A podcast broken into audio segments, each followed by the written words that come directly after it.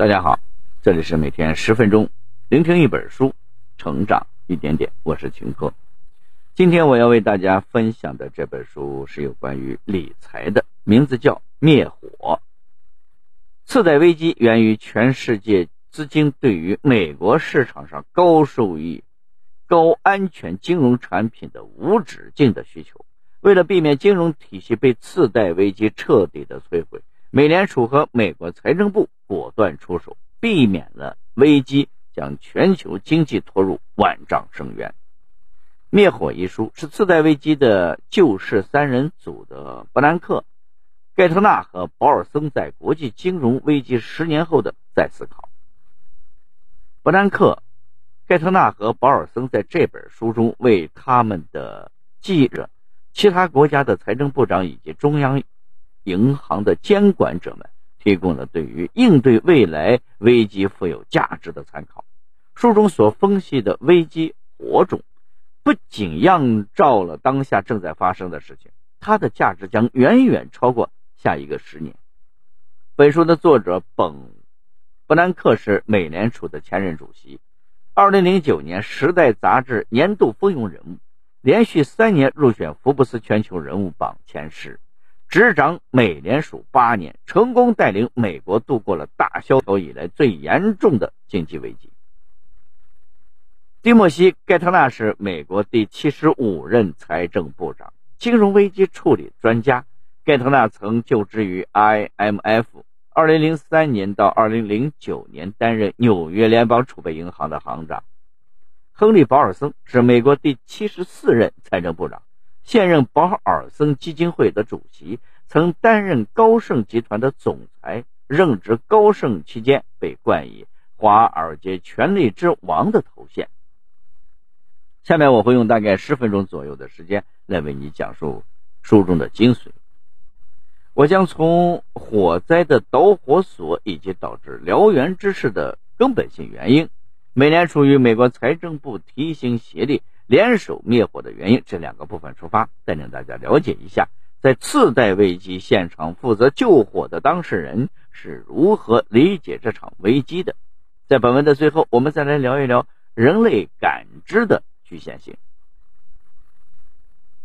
二零零八年的次贷危机是距今最近的一次严重的金融危机，因此大部分人对此依然印象深刻。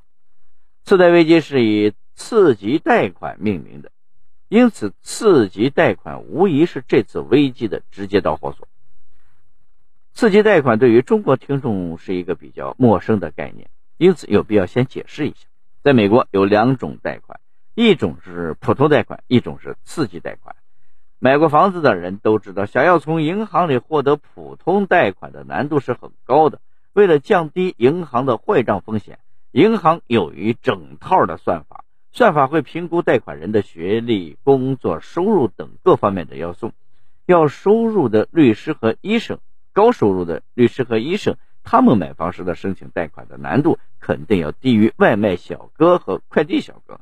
这与歧视无关，完全是基于风险的数学计算。说过了普通贷款，我们就可以了解释一下何为次级贷款。对于工作不稳定、收入不高的人群。如果他们想贷款买房，这笔发放出去的贷款风险很大，高风险需要高收益来弥补，因此银行设计了一种刺激贷款，用来满足低收入、低学历人群的贷款需求。相应的，刺激贷款的利率也会远高于普通贷款。说到这儿呢，有人或许会发现其中的潜在问题了。低收入、低学历的人，他们原本每个月赚的钱就不多，次级贷款那么高的利率，他们很容易就没钱还，违约的概率要比普通贷款可高得多了。事实的确如此。那么，我们不仅想问：明知次级贷款违约的风险这么高，为什么还要发行这种天生就有缺陷的产品呢？这也不能责怪美国的银行。假设我们是开烧饼店的，门口来卖烧饼的顾客排起了长龙，大家都等着买烧饼。这个时候面粉用光了，我会怎么办呢？正常情况下肯定是马上去采购面粉，因为没有有钱放着不赚的道理，发放次级贷款的原因也就与此类似。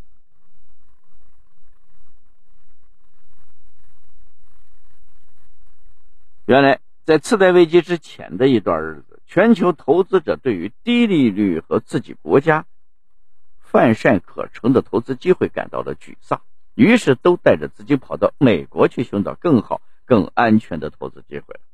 当时各家银行都在找各种普通的贷款，把它们包装成了安全且高收益的金融衍生品，卖给排长队抢购的各路资金。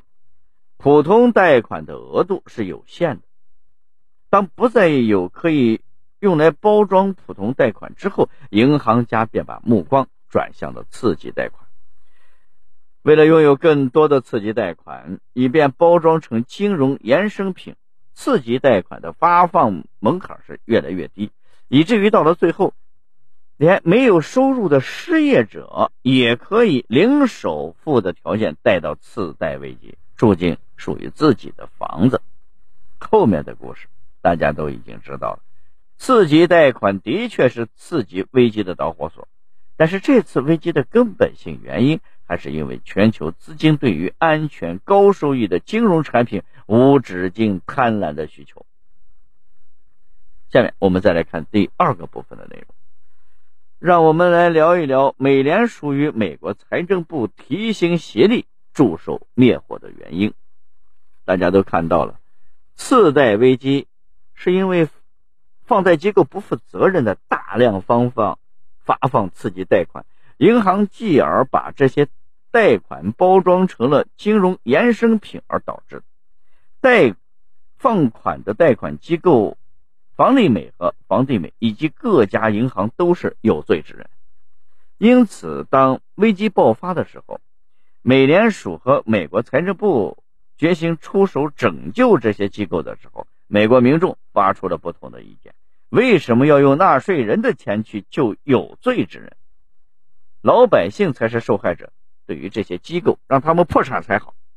作为当事人，三位作者也坦言，他们也知道，他们救助的是危机的始作俑者。但即便如此，他们还是必须这么做，因为现代金融是建立在信心之上。具体来说，银行作为金融体系的核心，它的业务是基于一种被称为。期限转换的模式，也就是说，银行会把短期的借款用于长期的放贷。比方说，王二在银行里存了一百元的定期，限期是三年。银行之后把这笔钱贷给了张三儿，期限是三十年。这中间明显就有矛盾，因为贷款期限高于借款的期限。但是没关系，只要银行业务正常在运作，后续的存款可以弥合。期限以及转换过程中时间上的不匹配，银行最怕的是挤兑。所谓的挤兑，就是所有从前的客户预感到银行不行了，于是要求马上把钱从银行里取走。我们要知道，银行已经把钱贷给了其他客户，而且是长期的，因此银行根本就没钱还给客户。这种情况下，银行就只能破产。因此，金融体系。事实上是非常脆弱的。银行之所以要装修的富丽堂皇，也是为了给客户足够的信心。再回到次贷危机，次级贷款的总量其实并不大，就算全部违约，也不会对美国经济有破坏性的影响。但问题在于，金融衍生品实在是太复杂了，投资者根本就不知道自己手上的产品。里面有没有包含次贷危机？一旦信心彻底的消失在恐慌之际，大家的做法就变成了卖出所有的金融产品。如此一来，现代社会恐怕就会要遭遇灭顶之灾。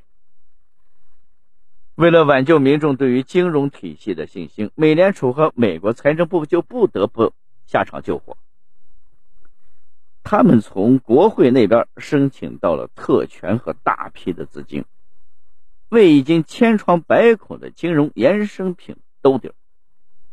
当时是美国政府有史以来第一次为价值超过三万亿的货币市场基金提供了担保，并进并支持了价值一万亿美元的商业票据。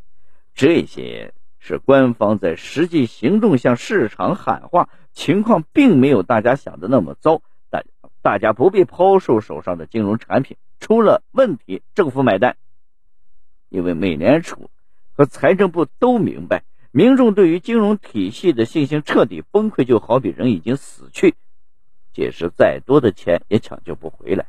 事实证明，虽然代价很大，但是他们成功的控制了。危机的蔓延，三位作者都明白，一旦危机发生，再如何努力救火，都会被民众诟病为在包庇肇事者。但是他们也深知，下一次如果发生类似的危机，他们这个位置的人依然会这么做，因为相比于灭火，放任不管将会付出更为惨痛的代价。说到这儿。这本书的内容已经基本上了解的差不多了。最后，我们再来聊聊人类感知的局限性。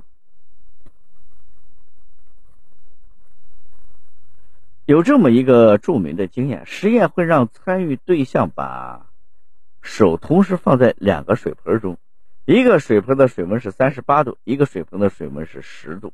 五分钟之后。参与对象把两只手同时放在第三个水温为二十度的水中，